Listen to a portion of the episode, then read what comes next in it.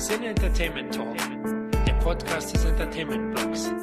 Mehr Fan Talk über Filme und Serien.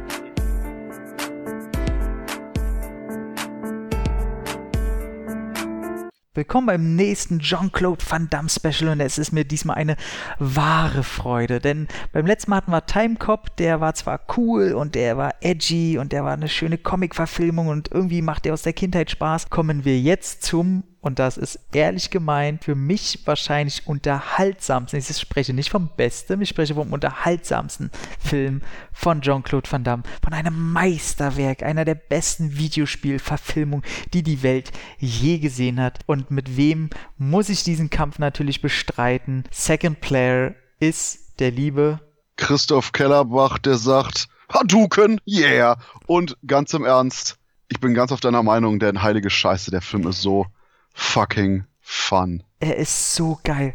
Also, wir müssen erstmal ein bisschen lobhudeln. Ähm, wie wir diesen Film sehen. Denn ganz ehrlich, und darauf kommen wir auch noch, als er rauskam, habe ich da eine komplett andere Meinung zu dem Thema gehabt. Aber mit den Jahren und mit der ganzen Scheiße, die man nebenbei sieht und diese ganzen hunderten Filme, die alle glatt gebügelte, immer gleiche Kacke sind. Und dann kommt so ein Street Fighter daher, den man nach Jahren mal wieder reinschmeißt und der ist einfach pure Party, dieser Film. Der ist, ich will ihn nicht anders haben und er ist gar wunderschön. Und ganz im Ernst, ich verstehe auch nicht, und da falle ich mit der Tür ins Haus, wie zum Teufel ist er auf der IMDb Bottom 100? Und dieses komplette Geschissene auf den Film. Nee, also das ist, wer, wer das sagt, oh, so eine schönste Film, die ich jemals gesehen habe, so, ja, willkommen auf der Erde, das ist die Menschheit und du hast wahrscheinlich den ersten Film in deinem Leben gesehen. Also ich glaube, ich meine, guck dir diese Bottom-Liste an bei IMDb. Die Hälfte dieser Filme will ich in meiner Sammlung haben. Und das ist nicht, und das liegt nicht halt daran, dass die Filme alle scheiße sind. Sind sie vielleicht, aber sie schaffen diesen Grad, dass sie durch ihre Scheißigkeit sympathisch unterhaltsam sind, weil sie sich eben mal trauen, nicht ernst zu sein, dass ihnen alles egal ist, dass sie einfach nur unterhalten wollen, dass es egal ist, dass sie sich an irgendwelche typischen Blockbuster-Kommerzregeln halten. Vielleicht fallen sie auf die Fresse, aber sie haben es probiert. Wahrscheinlich hängt auch sowas wie Double Dragon oder so dazwischen. Und ganz im Ernst, du wünschst die Hälfte von den Filmen im Regal. Ich habe die auf jeden Fall die Hälfte der Filme im Regal. Vielleicht bin ich deswegen ein bisschen defensiv, aber ich meine, ich mein, gut, das sind so Guilty Pleasure, viele Boll-Titel. Ich meine, fucking Jaws und 3 und 4 sind auch mit auf der Liste.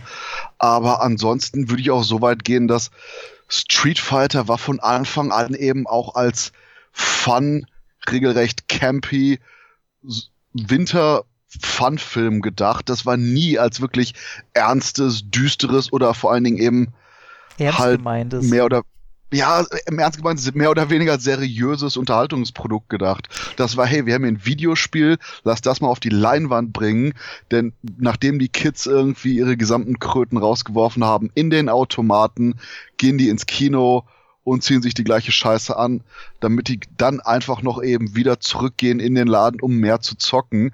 Und gerade eben diese durchaus frühen Videospielfilme waren damit auch ja, absolute Pioniere und da sollte man durchaus ein bisschen Respekt haben.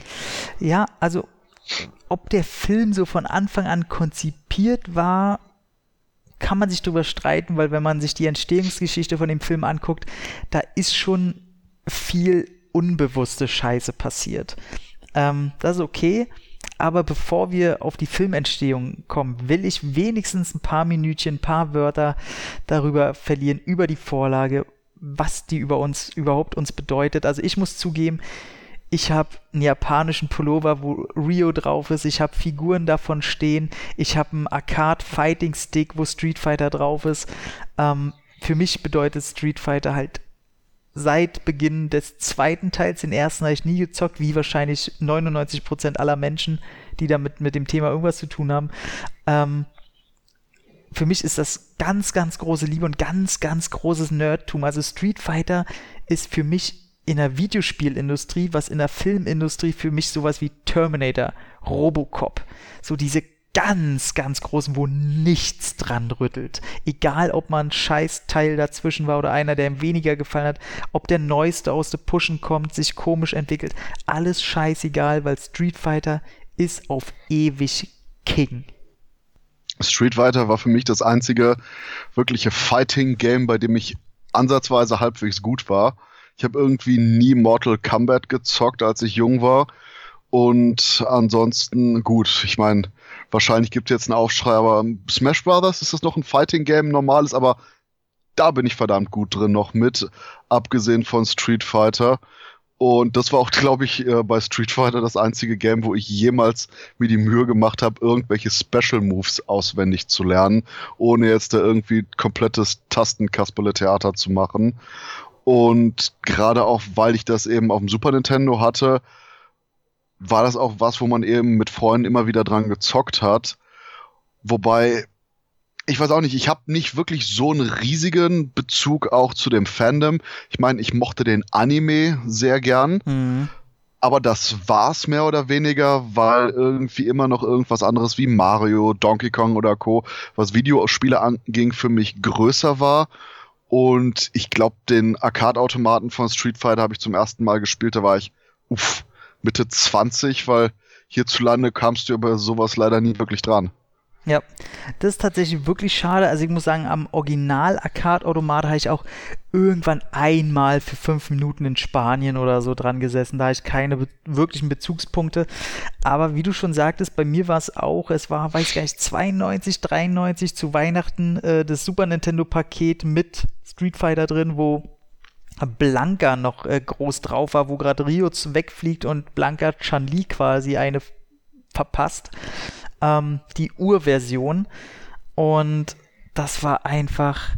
Man kannte das halt noch nicht. Es war revolutionär, dass man auf einmal gegeneinander anzieht. Jede Nationalität hat einen Typen gehabt und du jeder von diesen Charakteren hatte einfach so ein Charisma und dann fliegst du auf einmal woanders und in Japan.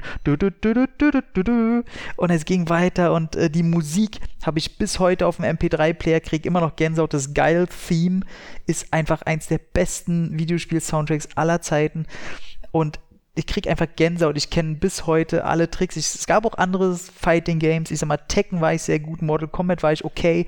Äh, hier äh, Toshinden habe ich ein bisschen gezockt und die ganzen Tobal Number One und was alles gab, habe ich alles durch, aber nix kam an Street Fighter ran. Und jeder hatte sein. Nicht mal, hm? nicht mal Clay Fighter. Hat ich auch gespielt. Clay Fighter habe ich auch gespielt, fand ich tatsächlich äh, ich muss sagen, ich fand das besser als die meisten, aber nicht mal Rise of the Robots kam ran. ähm, oh, low, low blow, low blow, dude. Auf, auf jeden Fall. Aber ähm, ja, und jeder hatte seinen Lieblingscharakter. Welcher war deiner? Beißen. Ich mhm. habe einfach nur, also beißen, dann Ken, dann DJ in etwa der Reihenfolge und danach wird's danach geil und wahrscheinlich alle anderen sind etwa auf der gleichen Höhe. Irgendwie okay. war ich, obwohl ich nie mit ihr gespielt habe, mit Chung-Li überraschend gut. Mhm. Aber ansonsten beißen all the way. Okay, meiner war äh, Saget. Immer Tiger Knie, Tiger Knie, Tiger Bekat. Ähm, aber schön, dass du wenigstens nicht Rio sagst. Äh, ich finde immer Leute, die sagen, ja, Rio, ist, sind dieselben, die sagen, ja, was ist denn dein Lieblings-Harry Potter-Charakter? Nur Harry Potter. So, ähm, aber wie komme ich jetzt auf Harry Potter? Eigentlich ist nicht mal meine Generation darauf geschissen. Ähm, aber, okay, Boomer.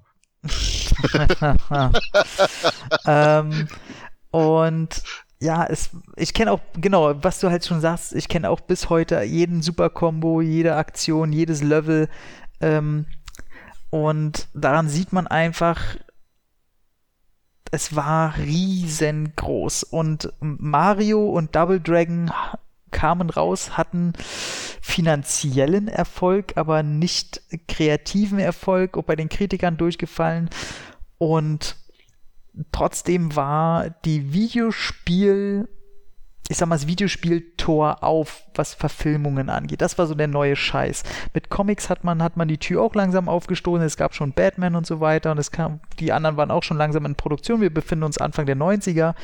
Ähm, und da war das dann auf einmal so, dass der liebe Herr Stephen D. de Sousa, nee, Stephen E. de Sousa, einen Anruf bekam.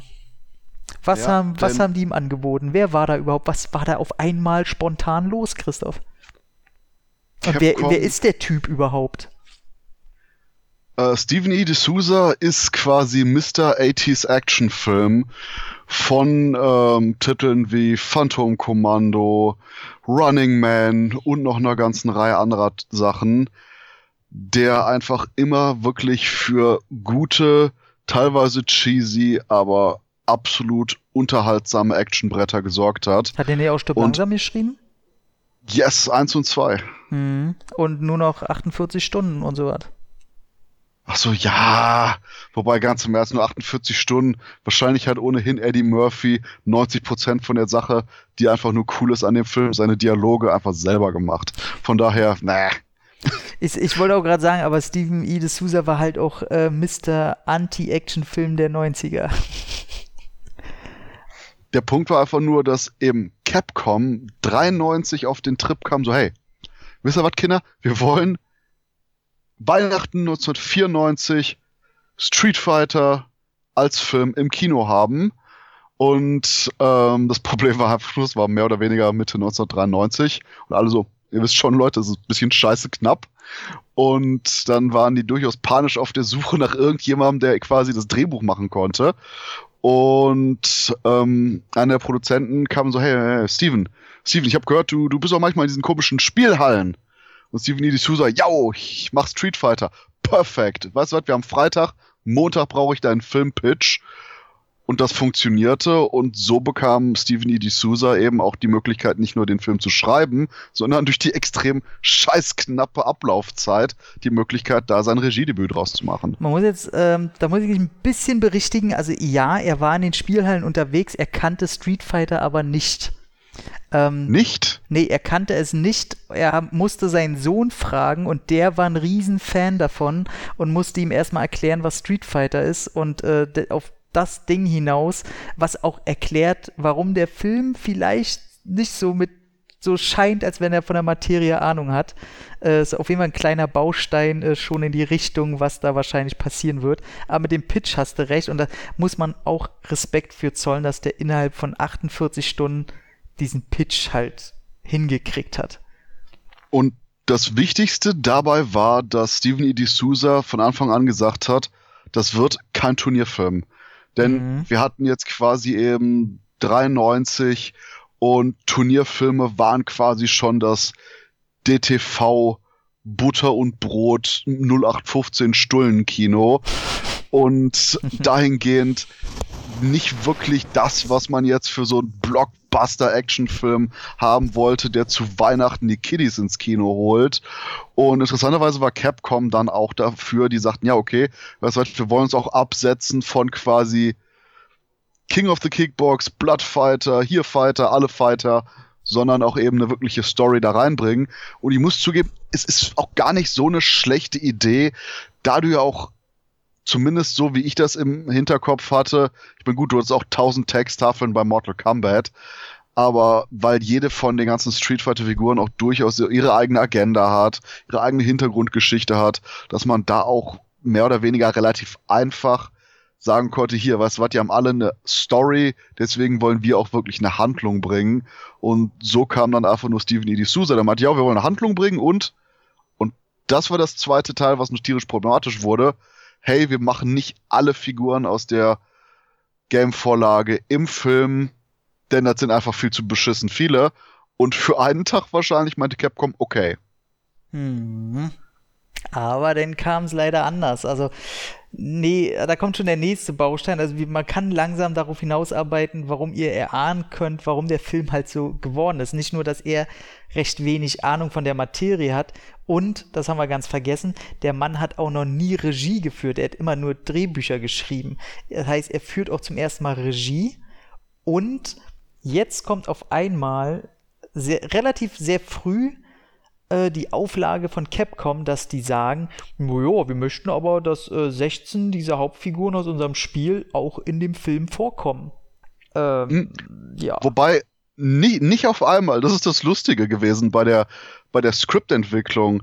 Also was ich nämlich gelesen habe, war nämlich der Punkt, dass quasi eben Steven E. D'Souza erst sich in etwa so auf sieben, acht Figuren festlegen wollte und da Capcom meinte, okay, weil das Beispiel, das äh, D'Souza gebracht hat, war anscheinend hier, ähm, du kannst auch nicht die ganzen äh, sieben Zwerge nennen, sondern du, du hast, du hast vielleicht ein, zwei Namen davon, aber es, es werden langsam dann zu viele, was Capcom dann eingesehen hat, aber eben für eine kurze Zeit. Und als sie den Film dann geplant haben, hat Capcom quasi alle äh, paar Tage sich gemeldet, also können wir nicht folgende Figur beipacken oder können wir das nicht machen? Und zusätzlich hat man auch noch das Problem von der Besetzung. Denn zum Beispiel bei der Elfenbeinküste, war das Elfenbeinküste? Ich weiß es gar nicht mehr. Ich weiß nicht, auf was du hinaus willst. Ähm, der Punkt ist einfach nur von den verschiedenen Drehorten des Films, um dort auch quasi Einsparungen fürs Budget zu kriegen, meinten die dortigen Leute, hey, wir wollen doch von uns irgendwie äh, jemanden haben, der auch noch mitspielt. Und ähm, Quatsch, Golden Coast Australia, Elfenbeinküste. Ähm, Queensland Australia, nicht Elfenbeinküste. Deswegen so zum Beispiel Kylie Minogue zum Film kam, die vorher gar nicht vorgesehen war. Dachte man, oh hey, wir müssen, müssen eine weitere Figur einbringen. Die ja auch in Amerika kein Schwein kennt. Also das ist halt noch so ein Grund. Die ist in Amerika halt völlig unbekannt. Ähm, und das, das ist halt komplett für den australischen Markt du hast halt, äh, wie du schon meintest, du hast aus je allen Nationalitäten haben sie irgendwie probiert, so halbwegs bekannte Gesichter zu kriegen, weil man darf nicht vergessen, der Film hat ein Budget bekommen von 35 Millionen, von denen Van Damme nach dem Höhenflug mit äh, Timecop allein schon 8 Millionen eingestrichen hat. Das heißt, äh, die könnt, konnten als Nebenschauspieler jetzt nicht die riesengroßen Namen noch weiter einkaufen. Deswegen haben sie geguckt, okay, welche nationalen Gesichter haben wir da vor Ort, die da bekannt sind, die uns aber noch nicht so viel kosten. Und deswegen Kylie Minogue war eine Sängerin, aber im Schauspielfach, äh, ja, die war wahrscheinlich froh, dass die mal austeilen konnte und sich mal da probieren konnte. Du hast einen Byron Mann, der äh, damals noch nicht so eine Riesennummer war, aber halt kämpfen konnte und sich, wie sich bis heute rausgestellt hat, ein sehr, sehr cooler, einen sehr coolen Sidekick, generell ein cooler Schauspieler immer noch wurde, der anscheinend nicht altert. Und ähm, du hast halt äh, hier, wie hieß der, den hast du vorhin im privaten Gespräch schon erwähnt, den Savada, Sav Sava? Ähm, ja, Kenya Sawada, was auch so eine Capcom-Nummer war. Denn Kenya Sawada, so wie ich das drauf hatte, hatte irgendwie, glaube ich, in Werbung oder ähnlichen Sachen äh, Ryu gespielt in Japan. Auf jeden Fall war Kenya Sawada in Japan eben tierisch äh, bekannt und Capcom so, das ist der, den wir für Ryu haben wollen. Und Steven E. D'Souza so, wir, wir haben ein Problem. Der Mann kann nicht sprechen, der kann kein Englisch. Wir mhm. drehen einen englischen Film. Und Capcom, seid ihr sicher? Und da gab es dann einiges hin und her. Und im Endeffekt hat man dann nämlich schlicht und ergreifend lustigerweise die einzige Figur, die nicht im Film im Endeffekt vorkam, Fai Long, ersetzt durch die neue Figur von Captain Sawada. Gespielt von Kenya Sawada, der, der auch nachher im Film einfach nur eiskalt neu synchronisiert wurde, weil äh, der mehr englische Wörter als Knochen gebrochen hat. Ja, wobei man sich fragen sollte, also wie in dem Konstrukt Fei Long noch drin vorkommen sollte, der ja eindeutig ein Replikat von Bruce Lee im Spiel darstellen soll. Und ähm, ganz einfach genau das gleiche wie mit T-Hawk. Es war irgendein Typ oder DJ im Militär. DJ finde ich noch schlimmer, weil ich den in den, in den Spielen halt immer ganz cool fand. Wobei, nee, T-Hawk ist auch schon geil. Das ist halt im Spiel, müsst ihr euch vorstellen, ein zwei Meter riesenbreiter Indianer, der nichts anhat äh, obenrum außer seine Weste. Ähm, und wenn du ihn siehst, halt im Film, ist es halt ein schmächtiger Nebensoldat, wo man sich halt fragt, äh, warum hat der auf einmal eine Kopfverletzung, die immer weniger wird zum Ende hin. Ähm, was natürlich an rausgeschnittenen Szenen denn lag, aber trotzdem ein sehr, sehr komisches Ding. Ähm, Wobei, hm? ganz im Ernst, ich verstehe noch nicht mal, warum man jetzt Kenya Sawada irgendwie den neuen Charakter von Sawada. Ey, ganz im Ernst, nenn ihn einfach nur Falong und okay, uh, Racis, Racism incoming. it, it ist auch ein Asiate, nenn ihn einfach nur Long, whatever. Ja, also ich glaube, glaub, für den internationalen Markt ist es sowieso scheißegal, aber da Street Fighter, glaube ich, eine asiatische Marke ist, kann ich es verstehen, dass sie es nicht gemacht haben. Allerdings hätte das ein bisschen Eier bewiesen, weil die, die müssen gesehen haben schon sehr früh, dass das hier eine Spaßnummer wird. Ähm, aber Spaß steht halt auch an erster Stelle und da muss ich auch sagen, also so fehlbesetzt die ganzen Leute sind und das ist eigentlich im Grunde, nimm einen Wes Studi, der bis heute immer den Bösewicht spielt, der den Serget spielt. Du hast einen Byron Mann, der Rio spielt, das passt alles nicht. Du hast auch Hauptdarsteller, auf den wir natürlich noch einkommen, John Claude, super fucking Van Damme, der geil spielt. Ein amerikanischen, Gen ist er General, doch General ist er, ne? Nee, er ist nicht General, ja, ja. Ist, er Captain? Captain Geil, ne? Das, das, ist einfach nur der Leiter, da ist das Jean-Claude Van Damme. Es ist äh, Funny Van Damme mit belgischem Akzent, der äh, die AN-Truppen anführt, weil das Schöne ist, Regisseur de Sousa äh, hat so, so nett wie er ist, weil das macht man eigentlich nicht, weil es niemanden interessiert, hat er die UN-Truppen angeschrieben, ob er die Bestätigung bekommt, dass er die nutzen darf für den Film und so. Und er wollte einfach nur nett sein. Im Grunde ist es allen immer scheißegal, die machen es einfach. Und dann hat er tatsächlich einen Brief zurückbekommen, dass die ihm den Arsch aufreißen, wenn er sich überhaupt nur denken sollte, dass er die UN erwähnt. Und zwar wegen der Szene, wo dieser äh, funny Vorgesetzte zu Van Damme kommt und sagt, äh, du bleibst jetzt sofort hier, hier sind die Unterlagen, dann platscht die Unterlagen, fallen so in den Fluss. Und äh, Van Damme so, ja, fuck you, bitch, ich, ich gehe jetzt Beißen verkloppen. Und wegen der Sequenz hat die UN gesagt, so, du was, wenn er die UN draus macht und das quasi als unser Modus operandi zeigt, klagen wir euch den Arsch ab, Leute. Ja, genau. Und da hat er äh, natürlich ganz kreativ, hat er einfach aus der UN die AN gemacht. Wir sind jetzt die Elliot Nation. es ist großartig. Ähm, aber worauf ich hinaus wollte, ist natürlich der Gegenspieler. Denn Bison ist im Spiel auch ein breitschultriger mit Gedächtniskinn, wo selbst Batman neidisch werden würde. Und mit Psycho Crusher und Blitzen die um ihn rum und weiß nicht, ein krasser Typ, ein Psycho. Und auf wen kommt man da natürlich als erstes? Motherfucking Raul Julia.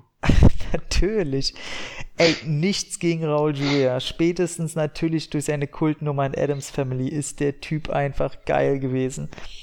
Und der macht, da kommen wir noch darauf, der macht eine ganz eigene Nummer. Also aus seinem Beißen. Aber wie kommt man da drauf? Nebenbei ist Raul Julia während der Dreharbeiten stark krank gewesen. Er hatte, hat er Krebs gehabt?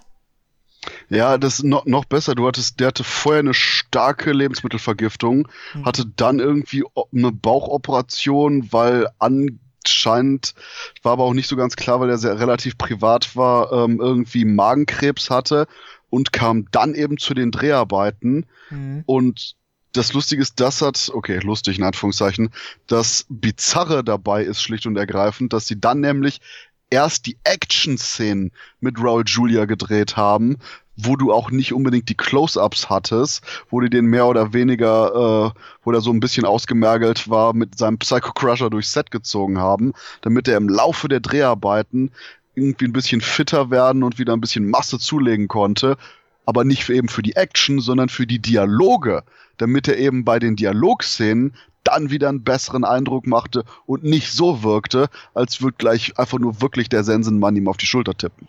Und das ist halt sehr traurig, weil eigentlich hat er auch ähm, gesagt, er nimmt keine Rollen mehr an und hat halt diese Rolle auch nur angenommen, weil eben auch sein Sohn sehr, sehr großer äh, Street Fighter-Fan war. Und das, er wusste schon, dass es seine Abschiedsvorstellung sein würde. Und deswegen ist die Rolle auch, wie sie ist. Also man kann ja sagen, im Grunde rein körperlich ist das eine krasse Fehlbesetzung. Auch legt Raul Julia seinen Beißen komplett anders an als der im Videospiel. Aber ich muss wirklich sagen, dass ich seinen Beißen auf jeden Fall viel lieber habe als den aus dem Spiel. Also das, das, das ist eine geile Kasperle-Nummer, die er da macht und ähm, den Diktator, den er da äh, abzieht, ist einfach nur großartig. Also ich bin großer Fan. Und aber bevor wir zu den einzelnen Schauspielern und einzelnen Szenen und warum wir das alle so toll finden, lass uns einfach zum Anfang kommen. Der Film ist rausgekommen. Wirklich alle waren enttäuscht. Alle Leute, die ich kenne, alle aus dem Freundeskreis. Es gab nicht einer, der ein gutes Haar dran gelassen hat. Äh, finanziell hat sich das Ding gelohnt. Das ist niemals ein Flop gewesen. Auf jeden Fall nie in finanzieller Hinsicht. Das Ding hat eingespielt. Und aber wie war es bei dir, als du ihn das erste Mal gesehen hast? Also für mich war das Ding einfach ein Schlag ins Gesicht und ich weiß noch, es war für mich in Kindertagen der erste Van Damme-Film, den ich nicht gefeiert habe. Ich hatte da nie ein Problem mit, weil aber auch eben Street Fighter für mich nicht so eine goldene Kuh war, die da geschlachtet wurde, sondern das war immer eben halt das eine Fighting Game, was äh, Leute und ich gespielt haben, wenn wir eben nicht irgendwie Mario Kart oder ähnliche Sachen gezockt haben. Von daher hatte ich da einfach eben nicht das Problem mit. Plus, ich mochte generell den extrem Fun Flow von dem Film damals auch schon. Das wirkte eben wie so ein Real-Life Samstagmorgens Zeichentrickfilm. Ist natürlich dann auch wiederum weg von der Vorlage, aber ganz im Ernst, die Kostüme waren eigentlich ganz cool, die Darsteller waren cool, der Film war flock, ähm, der Film war äh, locker, flockig, unterhaltsam und, und fertig. Also, wie gesagt, ich hatte nie Probleme damit und habe den Film eigentlich immer nur mehr gemocht, je älter ich wurde. So war es bei mir dann tatsächlich, also auch relativ schnell. Ähm, weil du machst diesen Film an und eigentlich müssten wir einen Audiokommentar aufnehmen zu dem Teil, weil du alle zwei, drei Minuten hast du eine Szene, wo du sagst, ey, das ist fucking hilarious.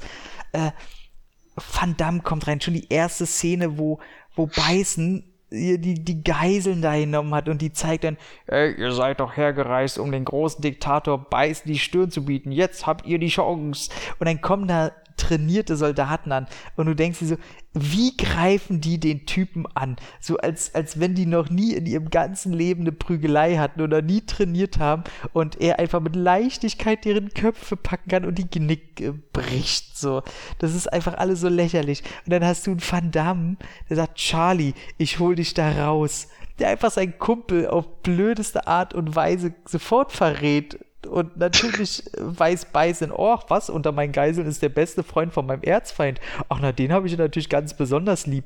Und ich weiß bis heute nicht, warum findet, er sagt Charlie, warum findet Bison anhand der Marke, er heißt eigentlich Carlos Blanca, warum weiß er auf einmal, dass das Charlie ist? ist vielleicht entweder so eine Sache von wegen Fuck it, it's a movie oder auch, weil der Film nachher leider extrem federn lassen musste, was vielleicht hier und da eine etwas heftigere Szene angeht. Wer weiß, vielleicht, vielleicht hat Beißen irgendjemanden gefoltert oder ähnliches gemacht. Denn die ganze Schnittpolitik von der Produktion ist nochmal so ein absolut weiterer Punkt, wo man auch darauf hinweisen kann, da schlicht und ergreifend bei den Dreharbeiten ja gar nicht mal so viel schiefgelaufen ist, aber okay, auch. Aber nachher eben der Film durchaus zerstückelt wurde. Und gerade deshalb ist genau, was du sagst, was mich am meisten bei dem Film irritiert, dass du generell eben so einen lockeren und eigentlich auch noch trotz allem guten Flow von dem Streifen hast und die Gags hast. Und ich meine, so kleine Punkte wie das mit dem Charlie, wuh, gerade im Finale sind auch noch so viele Anschlusssachen, wo du wirklich sagst so, hä? Wie, wie kommen wir hier von, von A nach C? War hier irgendwo Punkt B? Du, an, an, an dem Punkt, dass ich daran rummecker, ist, da bin ich schon dran vorbei. Ich feiere das einfach. Ähm, deswegen äh, hänge ich mich jetzt bestimmt nicht irgendwie trocken an irgendwelche Fehler auf. Das ist, das ist ja sowieso so geil. Es fängt auch so an, dass du auf einmal, äh, da muss er seinen Bizeps zeigen. Na hier, wie wäre das? Und du denkst dir, okay, sollte das gerade cool sein, verdammt, Alter, was ist los mit dir? Und äh, du feierst es einfach nur. Und dann hast du Rio und Ken, äh, die von den muskelbepackten Hauptdarstellern des Spiels sind das auf einmal irgendwelche Sidewalk-Gangster, die irgendwie mit Waffen dealen und, äh, und irgendwelche, also sie sind nicht hemdsärmlich, aber im Gegensatz zu ihren Vorbildern natürlich. Und du hast einen Byron Mann, dann hast du bei den Bösewichten von, von West Studi, der den Sergett spielt, hast du irgendwo hinten in der Ecke einen grinsenden Benny Akides stehen. Ähm, der, der war Kickbox-Weltmeister und ähm, ganz, ganz bekannt äh, bei dem äh, Wheels on Meals mit Jackie Chan, der bei uns Power Man 1 heißt war er der Endgegner von Jackie Chan. Der, der Kampf ist krass bekannt. Das ist der, wo er, die in der Burg kämpfen und Akides auch mit seinem Tritt so die ganzen Kerzen so austritt, ohne die Kerzen zu berühren. Und äh, mega geiler Kampf. Und Benny Akides ist halt mega Typ und hat auch die ganzen Leute trainiert am Set. Und deswegen ist er da im Hintergrund kurz dabei, aber da, ey, da hätte ich mir gewünscht, ey, du hast einen fucking Benny Akides dazwischen. Warum dürfen die nicht wenigstens ein paar Kicks von ihm zeigen? Wobei, erstens ist das ein Punkt, wo ich meine, war nicht, war nicht äh, Benny the Jet auch noch bei Rapid Fire? Hat sich da mit Mark Dacascos geprügelt? Ich meine, da war auch noch sowas. Habe ich nicht gesehen, ist ganz peinlich. uh, Peitsch. Mhm. Aber wenn ich überhaupt irgendwas an Street Fighter kritisieren würde, wäre es die Tatsache, und ich meine, klar, das dass ich das nicht so schlimm finde, sagt schon ziemlich viel darüber aus, wie ich den Film und für was ich den Film sehe. Denn die eigentlichen Kung-Fu-Szenen und Action-Szenen sind relativ shit. Die sind nicht relativ shit, die sind richtig shit. Also das ist halt, das ist das einzige Hauptproblem. Und wie du sagst, dass es eine nicht stört, ist eigentlich das Beste am Film. Die Kämpfe an sich, die noch nicht mal so zahlreich auch sind. Also die Action, die man sieht, sind halt eher Feuergefechte und eher Comic-Action oder irgendwelche Boote, die da rum oder Explosionen oder Witze hier, Witze da. Ähm, aber die eigentlichen Kämpfe sind totale Scheiße. So. Und das ist der Punkt, wo ich jetzt aber einfach eiskalt mit der Tür ins Haus fall wegen der Schnittsache. Denn das Beste ist, wenn wir das jetzt ansprechen, weil wir da auf jeden Fall immer wieder drauf zurückkommen. Was hast du? Der Punkt ist, der Film war fertig und die hatten ja eben hier die Deadline, der muss zu Weihnachten 1994 in den Kinos laufen. Und die haben den der MPA vorgelegt und die MPA sagt, okay, cooler Film. R-Rating. Und alle so, what the fuck? Ja. Man hatte noch ein paar blutigere Einschüsse, man hatte durchaus ein paar intensivere Actionsequenzen, aber durch die Panik von dem Zeitdruck hat man dann da radikal eingegriffen, den wieder zur MPA geschickt und die gesagt, okay, PG und alle so, what the fuck, wir sind quasi jetzt zwei, zwei Filmbewertungen zurückgesprungen. Wow, und dann gibt's eine einzige Stelle, wo nämlich sich Van Damme so im etwa im Finale abseilt in die ähm, in die geheime Basis von mhm. Bison und meint irgendwie, oh, uh, I don't like this shit oder irgendwas. Aber wegen dem Fluch gab's dann ein PG-13, was vorher angesetzt worden ist, dass der Film haben sollte weswegen wir im Endeffekt ein PG-Film haben von der Gewalt, der massiv zensiert ist in den Action-Szenen, weshalb die so aussehen, wie sie aussehen. Deswegen gibt es auch eine Szene, die da eigentlich ein bisschen verwundert, als äh, Van Damme sich totstellt und Shan-Li in das äh, in das Quartier quasi, die will dann Van Dammes Leiche sehen und geht halt da rein und dann siehst du im Hintergrund, wie halt komplett volle Kanister mit irgendwelchen Organen rumstehen und äh, äh, da irgendwelche Herzen und Lungenflügel und die sind da alles. Und diese Bilderabfolge und im Hintergrund, das passt so von, von einfach vom Gewaltbild, von dem, was man da sieht, so richtig null zu dem, wie der ganze Film eigentlich aussieht. So, und man weiß, wenn eigentlich der Film darauf ausgelegt sind, dass er harmlose Bilder zeigt, dann hätte es das da im Hintergrund auch gar nicht gegeben. Aber da weißt du, dass so eine Überbleibselszene, ähm, die auf jeden Fall aus der Zeit noch ist, wo die gedacht haben, okay, wir, wir werden R-rated äh, oder wir werden auf jeden Fall höher uns stufen lassen. Ähm, aber die Gewalt, wie du schon sagst, die wurde halt komplett entfernt. Deswegen auch, wenn, wenn wir jetzt sagen, hier so Knickbruch und so, äh, das ist, ein Kopf wird nach links oder rechts bewegt und der Bösewicht behauptet, er hat ihm das Knick gebrochen, so ungefähr. Und, aber naja, es ist ja alles super geil, aber was mich auch wundert, ich meine, Van Damme spielt ja Colonel Guile, der im Spiel auch so bekannt ist für seine krassen Haare, dass er nicht mal eine Szene drin hatten, so vom Spiegel, wo er sagt, so, ich hasse meine neuen Haare oder irgendwie so, dass sie darauf eingehen, aber nö, ist einfach so. Leute, ist uns scheißegal. Ähm, Finde ich eigentlich total super. Aber äh, die Kämpfe stören mich tatsächlich ein bisschen, weil du hast am Anfang halt einen Rio und einen Vega, die sich halt mega vorbereiten auf ihren Cage-Fighter und wenn's losgehen soll, kommt halt Van Damme. So, und macht mit seinem Panzer alles platt. Äh, wenn du irgendwelche Aufstände im Knast hast, so wo die gegeneinander kämpfen, da holen sie die Knarren raus und ballern aufeinander. Äh, später dasselbe, wo Shan-Li auf dem Marktplatz Beißen reinigt. Also du hast immer irgendwie eine Ausrede, warum es nicht wirklich zu einem Kampf kommt. Und das ist dann so, wo ich sage, äh, hätte ich schon gern gesehen eigentlich aber trotzdem, ach, es gibt so viel, wo ich einfach nur, ach, alles, alles ist hm. daran geil. Aber ähm, da habe ich jetzt zwei Ansätze sogar. Erstmal das mit den Haaren. Es gab sogar im Endeffekt eine Szene, weil ich meine, wir sehen im Film ja, wie Blanca zu Blanca wird. Mhm. Aber äh, Dalsim ist ja der Wissenschaftler, der plötzlich im Finale ohne Haare mit weggebranntem Oberteil da steht, wo du denkst, what the fuck ist passiert? Weil eigentlich vorher eine Sequenz kam, wo er von so toxischem Abfall quasi wie im Finale von Robocop mhm. übergossen wird genau. und dadurch die Haare verliert. Und das sollte auch eine Erklärung sein, warum eben Dalsim im zweiten Film hier die Stretchy Power hat. Und durch das radikale Schneiden von dem PG gibt's genau eine Einstellung, wo man irgendwie halb in der Actionsequenz Dalsem hat, der irgendwie mit Funken und irgendwas in Kontakt kommt. Und das ist das Einzige, was übrig geblieben ist von der ganzen Sequenz. Und wo du sagtest, Ryu und Vega, ähm, hast du mitbekommen, dass Vega am Ende gestorben ist? Mm, nee, der wird ja zusammen mit Zaget in dem Trainingsraum besiegt von Ryu und Ken.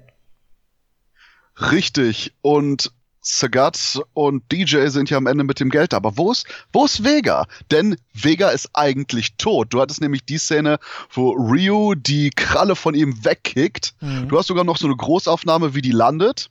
Wie und dann. Äh, mhm. Hm, und dann hast du nämlich Ryu, der Vega weghaut, der auf dem Boden landet.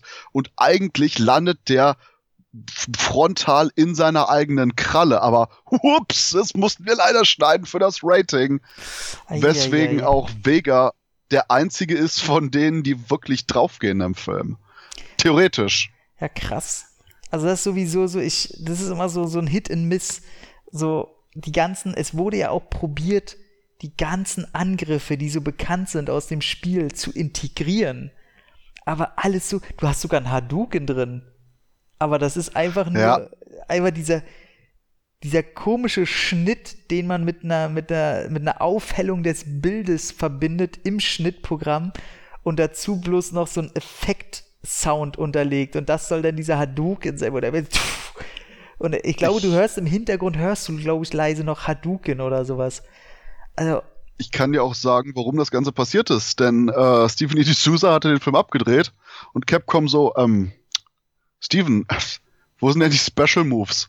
Du, du hattest nämlich einige Sachen im Finale eben mit dem Psycho Crusher, mit der wirklichen Drahtarbeit, die auch wirklich cool rüberkommt im Finale. Mhm. Doch D'Souza, genauso wie er eben die Figuren reduzieren wollte, dachte, okay, wir wollen das ein bisschen geerdeter, so ein bisschen grittier haben.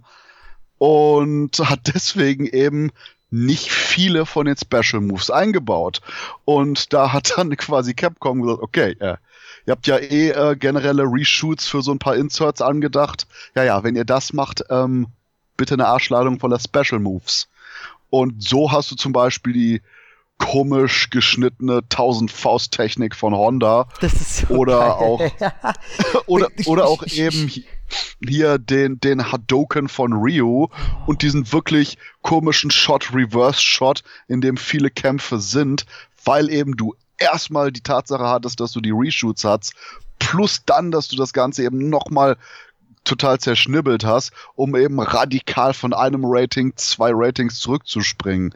Und deswegen, wuh, allein, dass das eben noch so kohärent wirkt, wie es jetzt überhaupt noch ist, ist ein halbes Wunder. da bin ich tatsächlich sehr enttäuscht, dass der nicht drin ist, wie sie Sengief irgendeinen Soldaten schnappt, von, mit dem von einer Plattform springt und seinen 360 Grad Piledriver macht. Das, Fuck, hätte, ja. das hätte ich mir noch so gewünscht, ähm, weil darauf habe ich die ganze Zeit gewartet. Weil, aber ich sag mal, es war schon schön, ihn gegen Edmondo Honda kämpfen zu sehen, mit Godzilla Sounds im Hintergrund, während sie in einer Miniaturstadt kämpfen. Das ist wunderbar. D deswegen, aber das ist auch wieder eine von den Style-Punkten, wo ich mich frage, so, okay, wir hatten, wir hatten einen Typ, der gefoltert und von Steroiden so missgestaltet wird, dass er zu einem Urmensch wird. Wir haben einen Kerl, der von toxischem Müll übergossen wird und der dadurch mutiert. Oh ja, und wir haben die eine Szene, wo die zwei großen Typen Godzilla sind. So, okay, okay, Moment. auch, auch eben die Zusammenstellung von den Ganzen. Und scheiße, sogar für die ganze Schnittsache, du hast angeblich, laut verschiedenen Quellen, sogar bei den Schießereien, die du im Finale hast, ein paar Bloodsquips, die alle entfernt wurden für die Freigabe. Wo ich auch sage, okay, das ist so eine krasse Mischung. Es ist einfach wahnsinnig komisch auch, dass die aus so vielen Nebencharakteren dann auch nichts machen und DJ, DJ ist auch so geil. Wobei ich sagen muss, dass Zangief tatsächlich Comedy Gold ist sofort, sofern Zangief auch nur den Mund für irgendwas aufmacht, ist, hat er den Film auf seiner Seite. Der ist halt, was? Beißen ist ein Böser? ist einfach so großartig, dieser Typ. Und der Film hat wahrscheinlich einen, wenn nicht den Lieblingsgag, den ich jemals in einem Film gesehen habe, über den ich mich immer noch totlachen kann. Die Nummer mit Schalt auf einen anderen Kanal. Auch wieder Zangief. Wobei, ich muss sagen, da können wir ja zu Beißen kommen, der seinen Diktator so wirklich angelegt hat wie eine Comicfigur von äh, Mussolini oder sowas. Ähm, und da ist tatsächlich mein liebster Spruch, wo sich Shanli die ganze Zeit natürlich zurückhält und so tut, als hätte sie nichts drauf und sich da in dieses Kostüm äh, angekettet legen lässt und so. Ähm, ist übrigens die Darstellerin, die die quasi Hauptrolle in Agent of Shield äh, heutzutage hat. Und sieht immer noch nicht wirklich älter aus. Und sie erzählt ihm ja, und sie haben damals das Dorf überfallen und meine Eltern und ich habe mir 20 Jahre lang geschworen, dass ich sie rächen werde. Ich habe trainiert um trainiert. Und sie erzählt ihm das alles, hat so einen Monolog von, weiß nicht, so zwei, drei Minuten. Und er erwidert einfach nur, ähm, ja, also für nee. sie war es natürlich ein ganz besonderes. Was denn? Ah, okay, ich, ich, ich wollte gerade sagen, oh, können, können wir das spielen? Du bist Zhang Li, ich bin Beißen oder andersrum. und äh, halt, äh, ja, für sie ähm, war es es äh, natürlich ein besonderer Moment, als ich ihrem Dorf, als M. Beißen, ihrem Dorf die Ehre erwies, einzureiten. Aber für mich äh, war es einfach nur Dienstag. Ey, es ist einfach. Es gibt nichts Schöneres als dieses. Ah, oh, das ist. Ich will es nicht mal böse nennen, ey, weil ich viel zu sehr in dem Moment auf Beißens Seite bin. Wäre ich dann, hätte ich daneben gestanden, ich hätte einfach nur, ey, Beißen, Daumen hoch, du bist mein Mann, so, das ist einfach der Beste. Und äh, auch seine kleinen Schirmchen, die er mit Beißen äh, mit seinem Zeichen über sein Kamin, der sein Beißenzeichen hat. Es ist einfach alles so wunderbar. Also designtechnisch muss ich sowieso sagen. Äh, wer hat nochmal seinen Anzug entwickelt? Das steht ja sogar in den Credits. War das nicht Versace? Keine Ahnung, aber auf jeden Fall ein Gott unter Männern. Irgendein, und ich will diesen Anzug haben. Und ich finde es ein bisschen schade, dass die, also das Beißen halt nicht wirklich was drauf hat im Nahkampf. Also man sieht es halt im, im Schlusskampf gegen Geil, so dass, dass sich äh, Beißen ganz schön reinhängen muss oder Raul Julia, damit es überhaupt so aussieht, als hätte er in seinem ganzen Leben überhaupt schon mal zugeschlagen. Und Van Damme muss sich ganz schön zurückhalten, ähm, weil zu der Zeit war er ziemlich in Topform. Und äh, zwar auch was seine Koksberge angeht, aber ähm, da konnte er schon was. Und er zeigte auch äh, das erste Mal so ein bisschen Comedy-Potenzial was er gerne ausspielt. Er wäre viel lieber Comedian gewesen, gewesen, geworden. Das merkt man ja ganz oft in Interviews und wenn er mal die Chance dazu hat. Oder Welcome to the Jungle, sein, seine Komödie da. Ähm, Und hier hat er die Szene mit dem Messer, so wo er das rausholt und dann so, haha, ich mache euch alle fertig und äh, natürlich äh, dann gefoppt wurde und so. Ähm, ist schon ganz nett, ist schon ganz cool. Der Flashkick am Ende ist auch ganz cool. Aber sag mal, warum hat Bison auf einmal diese Superkräfte und kann rumfliegen? Weil er so einen Magnetismusanzug hat. Also es ist schon, hat schon wissenschaftlich alles Hand und Fuß. Also da habe ich keine Kritik. ich will auf jeden Fall seine Schuhe haben, wo selbst Michael Jackson neidisch wäre, die so geil im Plateau einfach nur leuchten. Die finde ich mega geil. Ja, das ist eben halt quasi die, die Protomagnetismus, Elektrizitätspower, die er dadurch channelt. Und ich bin auch irritiert, warum man nicht diese wirklich fundamental akkurate Technik längst bei der amerikanischen Armee eingesetzt hat. Stell dir mal einfach vor, du hast quasi ein komplettes Bataillon von ebenfalls in Beißen kostümierten Boah, Soldaten, Alter, die Psycho Crusher-mäßig auf den Feind losgehen. Dann siehst so, du auch das ist die Art von Kriegsführung, hinter der ich stehen kann. Dann siehst du auch die ganzen Tony Scott, Michael Bay Shots, wo sonst immer im Abspann so der, der Flug, äh, der, der Hubschrauber der Sonne entgegenfliegt in Zeitlupe. Und ha von links nach rechts so beißen Psycho Crusher. Ja, genau. Und bei den heutigen Filmen wäre es dann einfach, wie, sie, wie die alle zu Tausenden schweben, die Hände hoch und dann und du siehst und du siehst Tausende von den Leuten von der Sonne entgegenkommen, die Sonne im Rücken. und alle machen sie gleichzeitig Psycho Crusher auf ein Ziel, als wären sie eine Zielgranate. Och, wäre das geil. Regie hm? Lenny Riefenstahl. Ey, ohne Scheiß, es wäre nicht Sharknado, es wäre Bison-Nado, so. Ein ganzer Tornado aus Bisons. Es wäre, ach, es wäre großartig. Ähm, hätte auf jeden Fall auch in den Film jetzt gepasst, weil das ist halt die Quatschnote, die kann da nicht gesprengt werden. Ich überlege gerade noch, äh, nee, T-Hawk hatte nicht eine einzige Szene, ne? Der hat einem Mal irgendwie so einen Schlag verpasst oder so, auch, aber auch nichts. Kami ist auch nur, ja. die verpasst dann Tritt, haut irgendwo eine Granate rein und äh, bricht ihm irgendwie das Knick mit ihren Oberschenkeln äh, oder soll jedenfalls so aussehen. Ansonsten, also Kämpfe, ich überlege gerade, welche Kämpfe es da gibt, aber also Balrog haut am Ende nochmal da so einen Soldaten kurz weg, aber so richtige Zweikämpfe zwischen den Hauptcharakteren gibt's gar nicht, ne? Ja, ich sag mal, du hast immer so ganz kurze Momente. Du hast Chang Li, die beißen mit so einem ebenfalls klassisch nachgestellten Chang-Li Sprungkick entgegenjumpt. Mhm. Du hast theoretisch die, keine Ahnung, gibt es überhaupt Fäuste, die da fliegen? Zweieinhalb Sekunden von äh, Ryu und äh, Sagat. Quatsch, mhm. Ryu und Vega, die eben in dem Cage-Match sind. Dann hast du. Aber ähm, kämpfen sie ja halt auch nicht. Ja, du, du hast eben diese ein, zwei Einstellungen von T-Hawk und Cammy, die beide im Bild sind, und ein paar von den Shadaloo-Typen platt machen, wo sogar Cammy irgendwie noch kurz mal ihren Move ansagt. Ähm, und anso ansonsten, ja, äh, du hast natürlich ähm, äh, Honda gegen Dingens. Sengif, wo ich sage, da würde ich auch tatsächlich sagen, die einzigen wirklichen Kämpfe sind halt Honda Sengif, denn der Endkampf. Und Ryu, äh, Vega genau, und genau. Ken Sagat. Du hast die drei Kämpfe und das war's. Und durch den Schnitt hast du quasi dann aber auch eben, da dich wiederum äh, Vega und Ryu Schrägstrich Sagat gegen Ken mehr oder weniger rausnehmen würde, weil fuck, das sind sau wenig Einstellungen. Ja, aber trotzdem, das ist so halt ich, ich will jetzt gar nicht schon wieder so negativ werden, weil der Film hat einfach Spaß. Ich finde auch die tatsächlich, und da merkt man, dass äh, Jean-Claude zwar total fehl am Platz eigentlich schauspielern kann, äh, seine Ansage, die er bei den AN-Truppen gibt, so von wegen, ja, wir haben alles gegeben und die haben unsere Kameraden äh, und äh, aber die Regierung will bezahlen und wir, wir sollen nach Hause gehen. So, und er erzählt es ja wirklich mit Inbrunst und Herz und du siehst ja auch die Tränen in seinen Augen, so er nimmt es komplett ernst.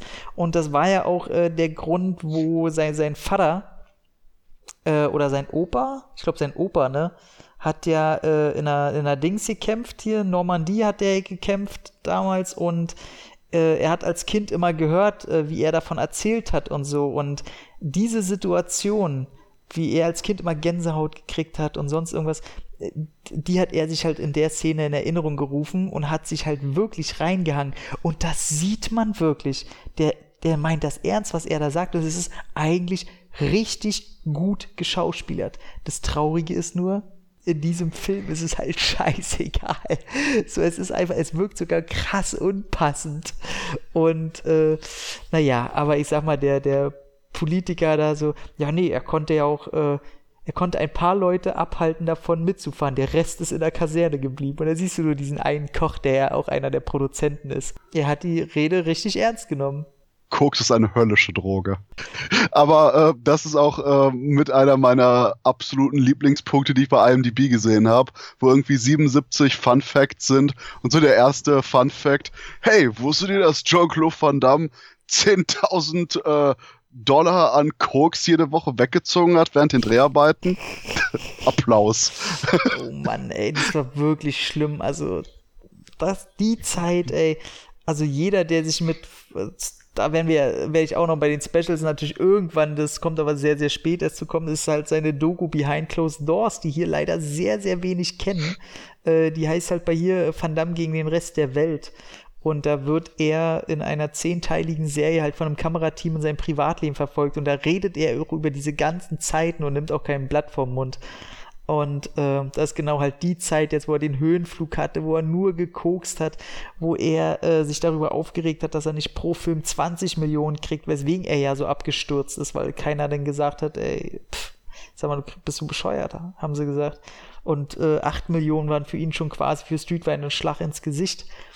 Ähm, was wir aber nicht erwähnt haben, er hatte sogar noch da habe ich jetzt leider den, den Beleglink, den habe ich gestern gesucht, aber zu der Zeit wurde ja auch schon Mortal Kombat langsam geplant. So fast zeitgleich. Und ähm, Mortal Kombat kam ein bisschen später raus, hat äh, die ganze äh, Pre-Production hat ein bisschen länger gedauert. Äh, wirkte ja dann aber auch um einiges runder, der Film. Auch wenn der immer noch ein Trash-Feuerwerk ist. Aber äh, die Figur des Johnny Cage bei Mortal Kombat beruht ja auf äh, Jean-Claude Van Damme in seiner Arroganz als Schauspieler. Deswegen hat er auch diesen Spagat äh, als, als Supermove. Das kommt halt alles von Van Damme. Und er musste sich tatsächlich entscheiden, rein, rein vom Zeitmanagement einfach, ähm, weil Mortal Kombat eigentlich auch ein bisschen früher schon an den Start gehen sollte, was den Dreh angeht, ob er Johnny Cage oder eben äh, eine Rolle in Street Fighter übernimmt. Natürlich ähm, kann man verstehen, warum man Street Fighter eher wählt, weil Mortal Kombat einfach noch nicht so eine Riesenmarke war. Äh, ob der Regisseur schon bekannt war dafür, ist nicht bekannt, aber selbst der war damals noch ein kleines Licht. Ähm, aber stell dir mal vor, Jean-Claude Van Damme hätte wirklich Johnny Cage gespielt in Mortal Kombat. Dann wäre Mortal Kombat schlechter geworden, denn Lyndon Ashby, der das jetzt gemacht hat, ist so super spaßig in Mortal Kombat. Und ich denke auch nicht, dass Van Damme sich so in einem Ensemble-Film wie Mortal Kombat hätte einfügen können, während du bei Street Fighter wirklich den Fokus vom Storytelling auf ihm und Raul Julia hast, hätte Van Damme eben bei Mortal Kombat wirklich ein, zwei, wenn nicht drei Gänge von seiner Präsenz zurückschalten müssen, damit er nicht quasi konsequent. Ich, ich sehe das schon. Du hast so Christopher Lambert, der einen Monolog hält und so, so aus, dem, aus der Bildseite kommt immer mehr Van Damme, der sich einfach davor stellt. Und des, deswegen, und du das siehst ist ihn dann so nur noch Punkt. so ihn und die Silhouette der weißen Haare hinter ihm so. genau. Und äh, das ist echt der Punkt, wo ich sage, wahrscheinlich ist Mortal Kombat, den ich ernsthaft noch nicht mal als Trash-Feuerwerk, sondern einfach nur als Fun-Fantasy-Action-Film bezeichnen würde, so unterhaltsam und auch wirklich gut geworden. Ich meine, das Schlechteste an dem Film sind die beschissenen CGI-Effekte, die absolut scheiße gealtert sind. Aber Mortal Kombat ist so gut geworden, weil Van Damme nicht dabei war. Boom! Hot Take. Würde ich äh, tatsächlich diskutieren und würde wahrscheinlich äh, beiden Seiten 50% geben, weil ich einfach zu sehr diese Version gern sehen würde. Also ich glaube tatsächlich, dass er die, die Comedy, die ganzen Comedy-Elemente von Johnny Cage, ich glaube, die hätte er sehr begrüßt. Ähm, aber äh, ja, Mal gucken. Aber ich muss auch sagen, wie heißt der Linden Ashby? Lyndon Ashby. Das, das Problem ist, die, jedes Mal, wenn ich Lyndon Ashby wieder sehe, ist das sowas wie Anaconda 4. Oder er ist der eine Typ im Kommandozentrum in Steven Seagals Against the Dark. So, ach komm, Linden. Ja, ich ich, ich wünsche wünsch dir eine Karriere. Er war halt kurz noch in Resident Evil 3, war er noch der Scharfschütze. Aber, äh, ja. Naja.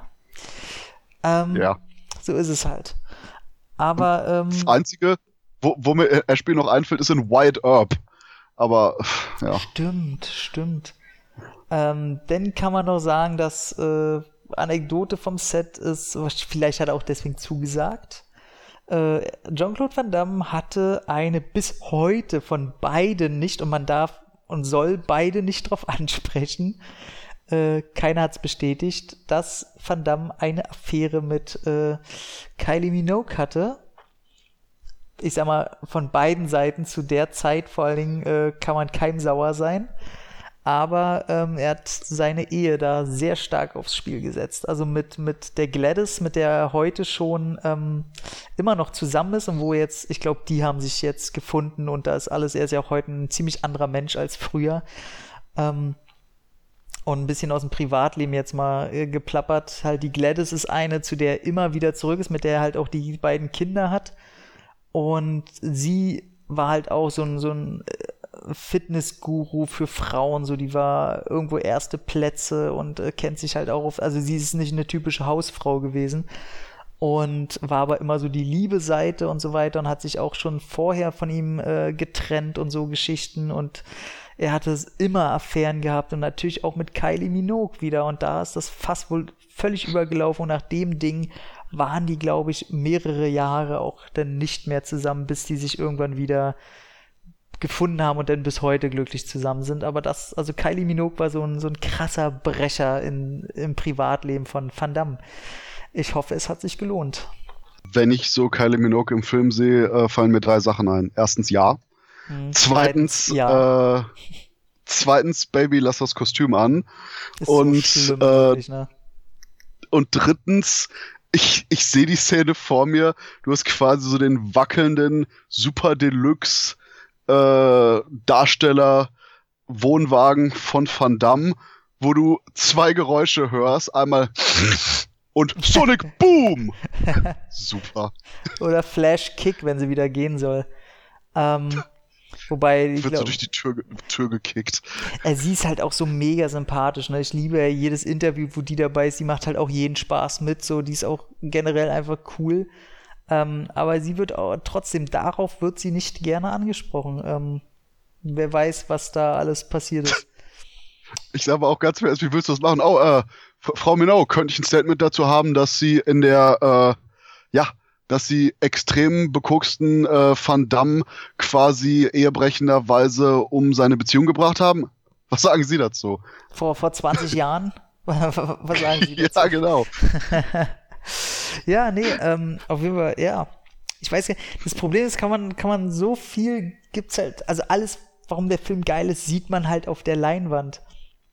Und es, es, um. es ich finde es ein bisschen schade, dass es gibt ja auf der, ähm, auf der Deluxe Edition auf DVD, die später auch halt die normale Ausstattung auf der Blu-ray ist, gibt's ja auch einen Audiokommentar von D'Souza auf den ich mich mega gefreut habe, weil ich mir dachte, ey, das, das, man muss das Ding doch abfeiern. Ich freue mich so, okay. Und dann ist der halt leider sehr, sehr technisch und einfach so geerdet und du denkst dir, mein Gott, weißt du eigentlich, was der für ein Partyfilm da abgeliefert hat? Und erzählt dann, ja, wie das mit dem Schiff war, was sie da, mit dem Boot, mit dem er wegfällt, dass sie das wirklich entwickelt haben und das Ding wirklich halt da war und ich so, ja, ist okay, aber mein Gott, ey, ich glaube, der weiß selber nicht, was er für eine Partygranate gemacht hat. Aber es gibt auch noch so ein paar kleine, coole Anekdoten, zum Beispiel, wo die in Thailand gedreht haben und äh, da im Studio waren, wo die gemerkt haben, oh scheiße, wir können ja nicht im Studio drehen. Die Wände sind voller Löcher. Deswegen du das gar nicht to Ton isolieren konntest und so weiter und so fort. Wo der ganze Thailand-Dreh war irgendwie quasi die Hälfte von den angesetzten Thailand-Drehtagen waren einfach nur komplett für den Arsch. Und dann haben wir noch einfach sehr, sehr viel in Studios in Vancouver und Co. nachgedreht. Und ja, yeah, dass das einfach auch die ganzen Chaos-Sachen zusätzlich zu dem knappen Zeitablauf eben dazu kamen. Und ich, wie gesagt, das ist, das ist auch der Punkt. Ich mag den Film sehr, der hat definitiv seine Probleme, aber allein das bei, bei diesem Zeitdruck, dann bei den ganzen Problemen, dann bei dem Schnittchaos nachher, immer noch sowas Cooles rausgekommen ist. Also bei den ganzen Hürden Respekt. Ich finde auch schade, dass Stephen E. D'Souza danach eben Der eigentlich abgesoffen, komplett. Ja, yeah, eigentlich nichts mehr wirklich Interessantes gemacht hat. Also da kam noch Judge Dredd so, der aber auch nur halt gut ist, weil der auch schon High-Class-Trash ist. Also den kannst du halt auch nicht ernst nehmen. Und, Und bei Judge Dredd hattest du ebenfalls wieder, vielleicht ist das echt so ein D'Souza-Fluch der 90er, dass die nachher bei der Gewaltzensur noch drauf geschaut haben und ja circa zwei Millimeter davon entfernt waren, Judge Dredd einfach nur ein PG-13-Rating zu geben. Mhm. Ja, ansonsten Familie Feuerstein hat der halt gemacht. Also 80er waren seine Zeit und man kann sagen, dass mit Street Fighter da kam einfach der Wendepunkt. Also der, der kam bei den Kritikern halt extrem schlecht an und ähm, wird halt von uns gefeiert, aber in der, in der, im Auge der Öffentlichkeit war das halt ein Scheißfilm. Und äh, danach äh, auch Judge Dredd war halt ähnlich. Der hat komplett seine Fans. Ich finde ihn auch toll. Aber ähm, das ist halt nicht mehr so Qualitätsmerkmal, wo sich die Masse drauf einigt, dass das halt ein geiles Brett ist. Das kam halt einfach nie wieder von ihm. Da kam auch bis heute nichts mehr.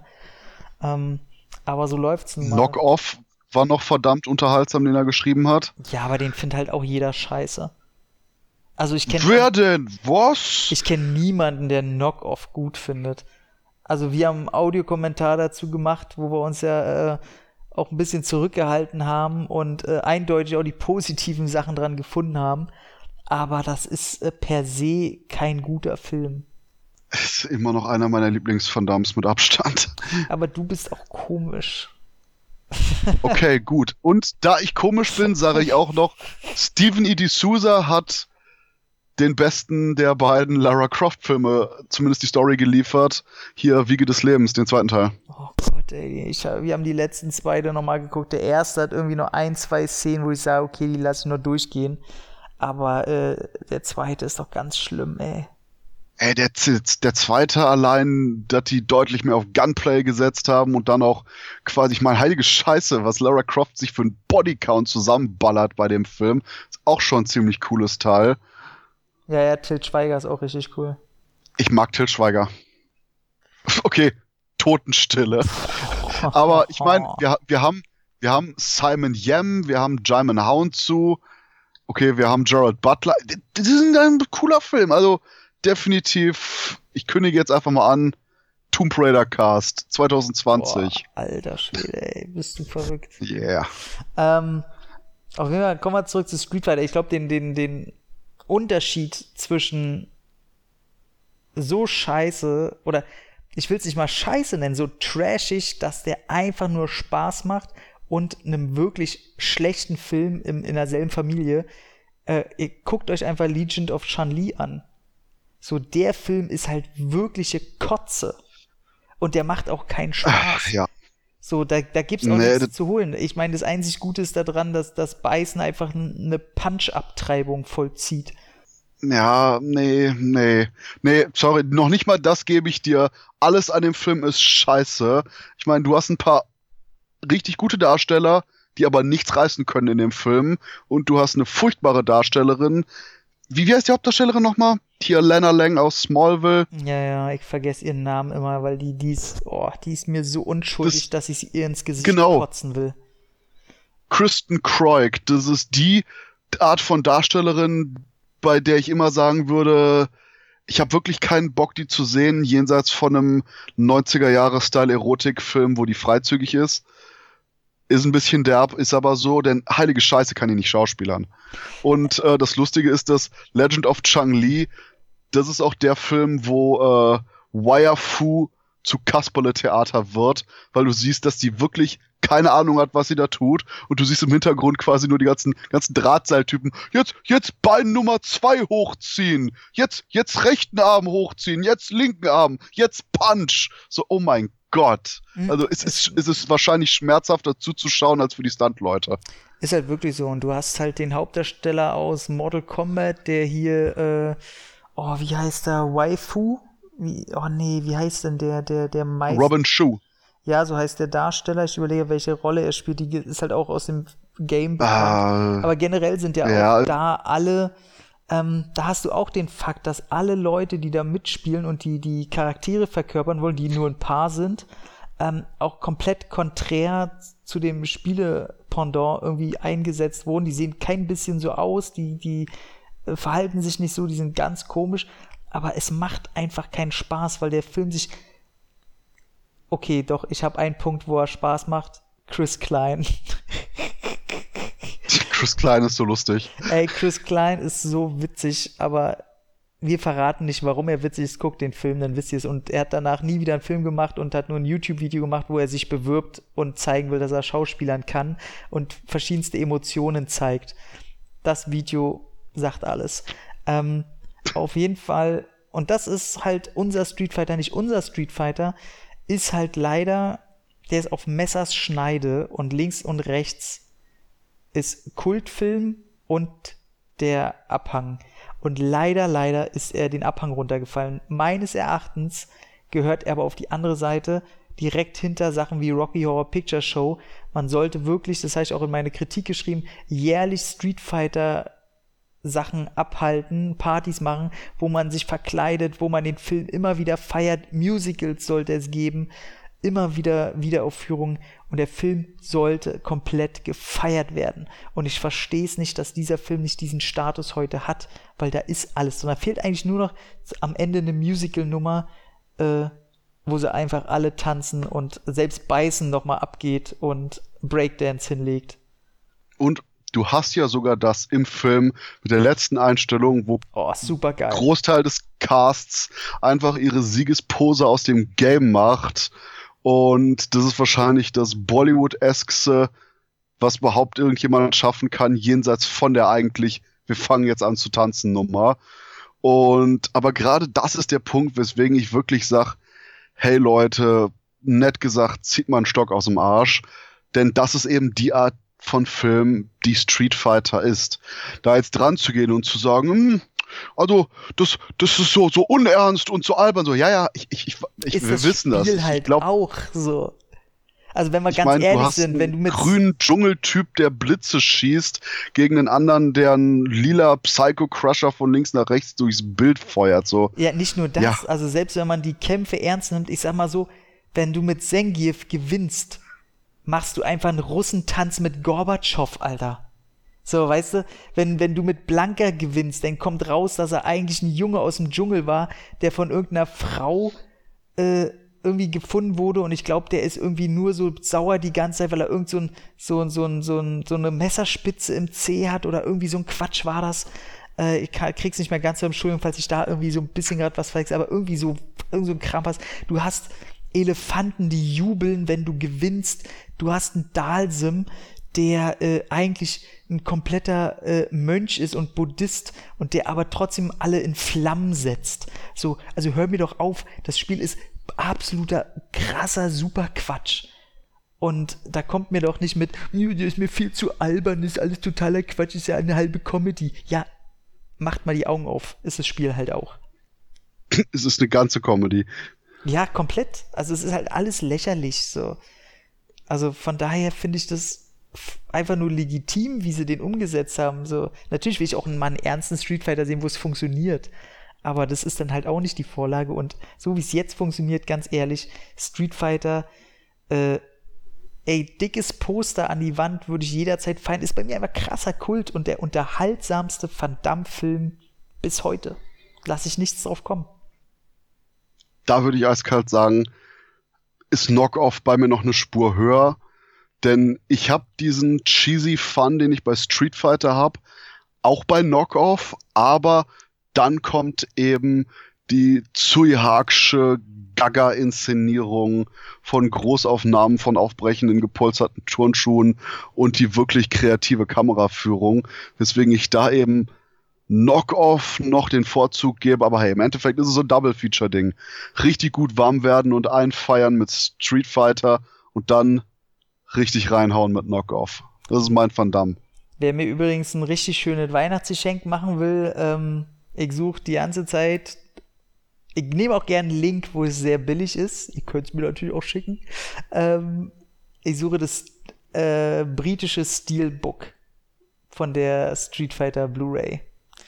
Die war mal echt billig. Die haben sie bei, bei äh, Zavi, haben sie die für, für einen Zehner mal rausgekloppt. Und ich dachte, oh, nö, ach, brauche ich mir nicht, hole ich mir irgendwann später und jetzt gucke ich rein, ist die da und ausverkauft oder kostet gleich 40 Euro und so Geschichten, weil ich weiß, ich finde die, die, die Ausstattung ist, glaube ich, dieselbe, aber ich finde die, die deutsche normale Bl Emery Blu-ray, oh, oh, weiß ich, so ein Film verlangt nach einer geilen Verpackung. Da will ich auch kein verkacktes Mediabook oder so ein Scheiß.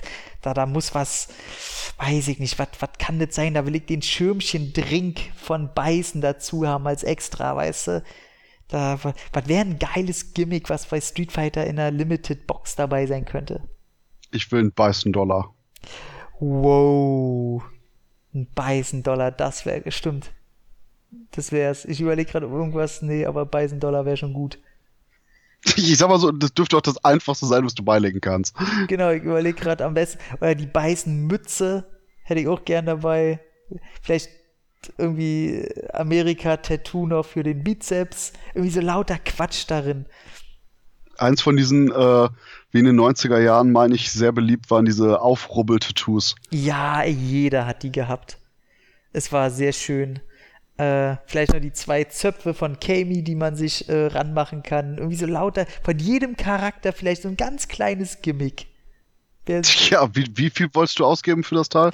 Ey, für, für eine Street Fighter Limited Box, wenn da richtig viel Scheiße drin ist, der einfach nur witzig ist und on point wirklich cool ist. Ich meine, ich rede jetzt nicht von diesen Holzboxen, wo irgendein Feuerzeug drin ist, von einem Film, wo null passt, oder ein Flaschenöffner von Halloween. Äh, wenn das alles geil ist, was da drin ist, 4K 150, würde ausgehen. Okay, ich glaube, das ist der Punkt, wo ich sage, okay, haben wir zum Abschluss noch irgendwas? Denn das ist der Preis, bei dem ich aufsteige. Kommt halt wirklich drauf an, was drin ist. Vielleicht noch so ein, so ein, ey, das Boot, mit dem er rumfährt, als äh, äh, funkangetriebene Tier, äh, Dingensbummens. Wie heißt es? Wunschvorstellung? Na hier, na, wenn man, äh, mir fehlt jetzt ein ganz, ganz einfaches du, du Wort du, einfach. Du meinst ferngesteuertes Boot. Ein ferngesteuertes Boot. Ach du Scheiße, ich werde alt, es wird spät. Äh, ein ferngesteuertes Boot von dem aus dem Film, äh, also was, wo man, was man aber auch in die Luft jagen kann. Und ein Van Damme rausfliegt mit einem Fallschirm. Oh, wäre schön. Wie so ein ähm, grüner Army Man die du früher hattest, wo dir noch diese Plastikfallschirme dranhingen. Ey, es wäre einfach so glorreich. Ähm, ja, es gibt tatsächlich einen Punkt, den du auch noch ansprechen wolltest, ist das Spiel zum Film vom Spiel. Richtig. Und das ist der Punkt, wo ich sage, what the fuck? Die Arcade-Variante von dem Game ist leider nie übertragen worden fürs, äh, ich wollte schon sagen Heimkino, fürs Heimspielen. Denn die ich glaube, PlayStation-Variante mhm. und was war da? Saturn? Sega Saturn und äh, PlayStation kam ja. für PC raus.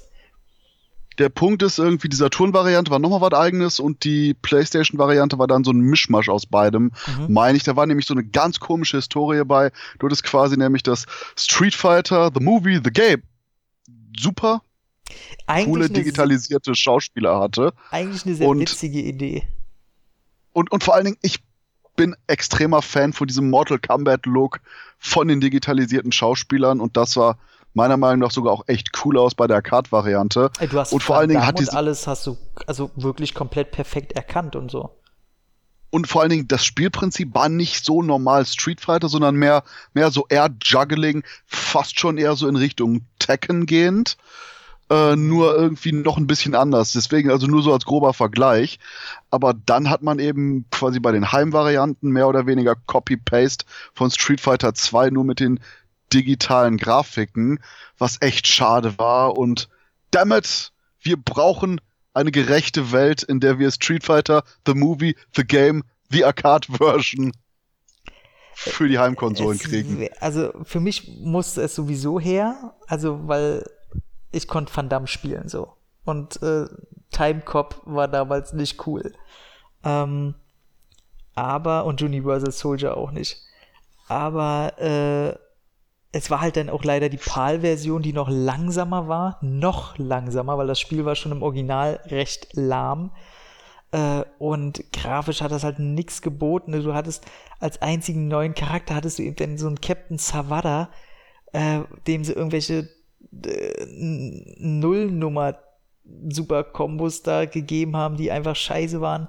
Ähm, das ganze Spiel war halt richtiger Crap und hat halt hinten und vorne keinen Spaß gemacht.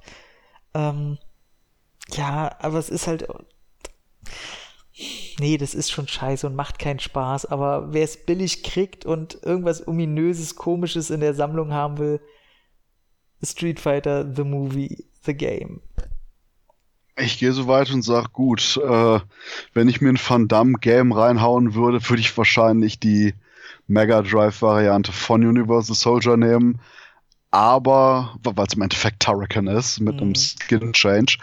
Und im Endeffekt aber Street Fighter The Movie The Game, da quasi eben auch das, was du eben gezockt hast zu Hause, nicht das wirkliche Game war, was ursprünglich entwickelt wurde. Ey, wir haben so viele Anniversary Collections und Shit von Sachen, die schon tausendmal rausgekommen sind.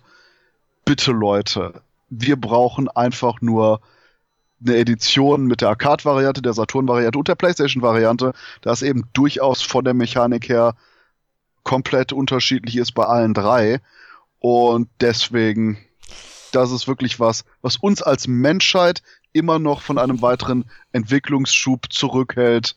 Deswegen, go for it. Ja, ich glaube, das wird es halt nie geben. Ich kann mir vorstellen, dass bei den ganzen, äh, auch berühmten Leuten, du spielst ja auch mit Kylie Minogue, ähm, dass da einfach irgendwelche Copyright-Probleme herrschen. Ähm, bei allen Street Fighter Compilations ist das nie dabei gewesen.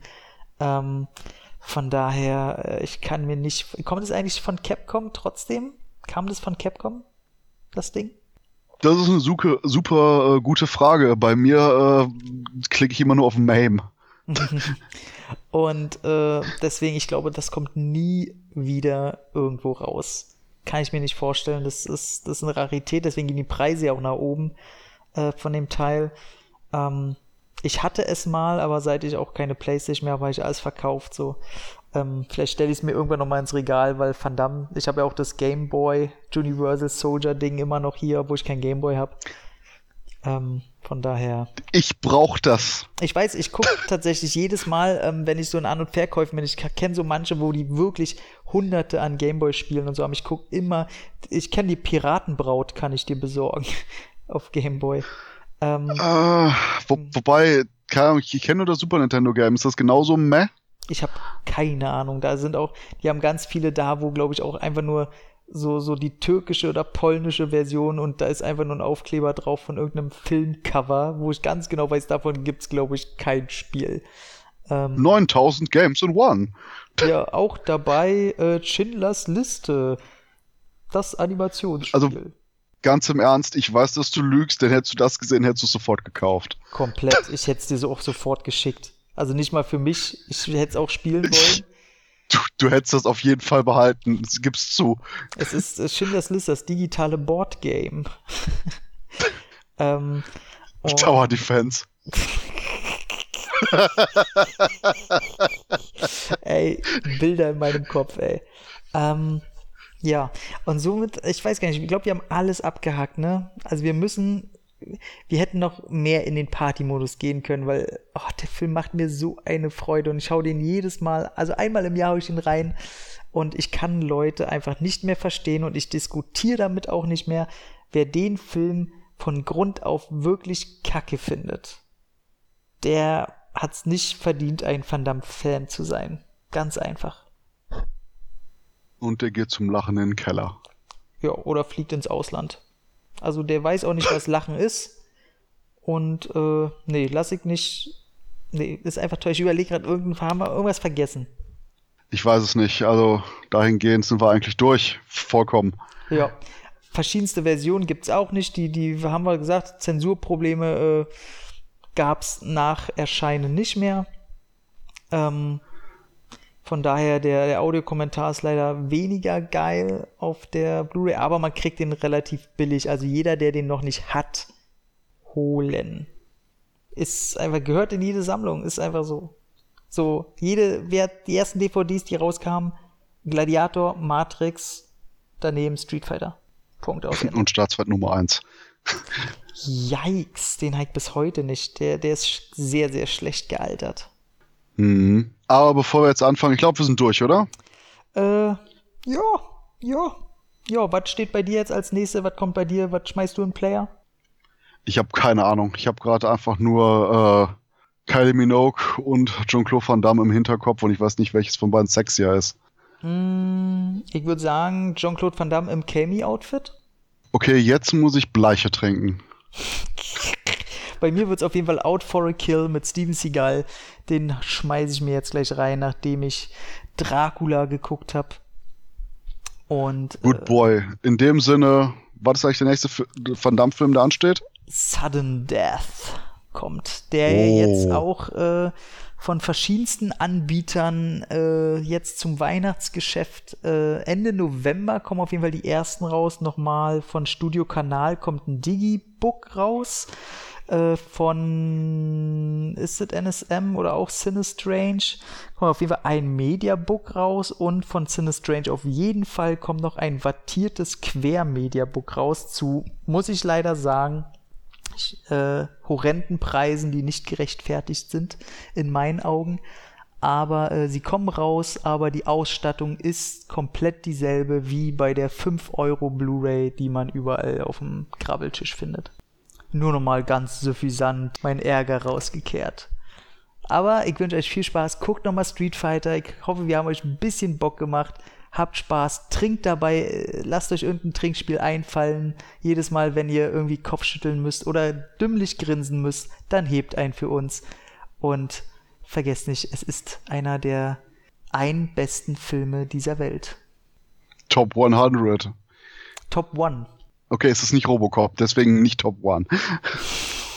okay, alles klar. Wir wünschen euch äh, viel Spaß und äh, bis zum nächsten Jean-Claude Van Damme Special namens Sudden Death und bis dahin äh, ja, wünsche ich euch irgendwas Gutes, macht einen Spagat.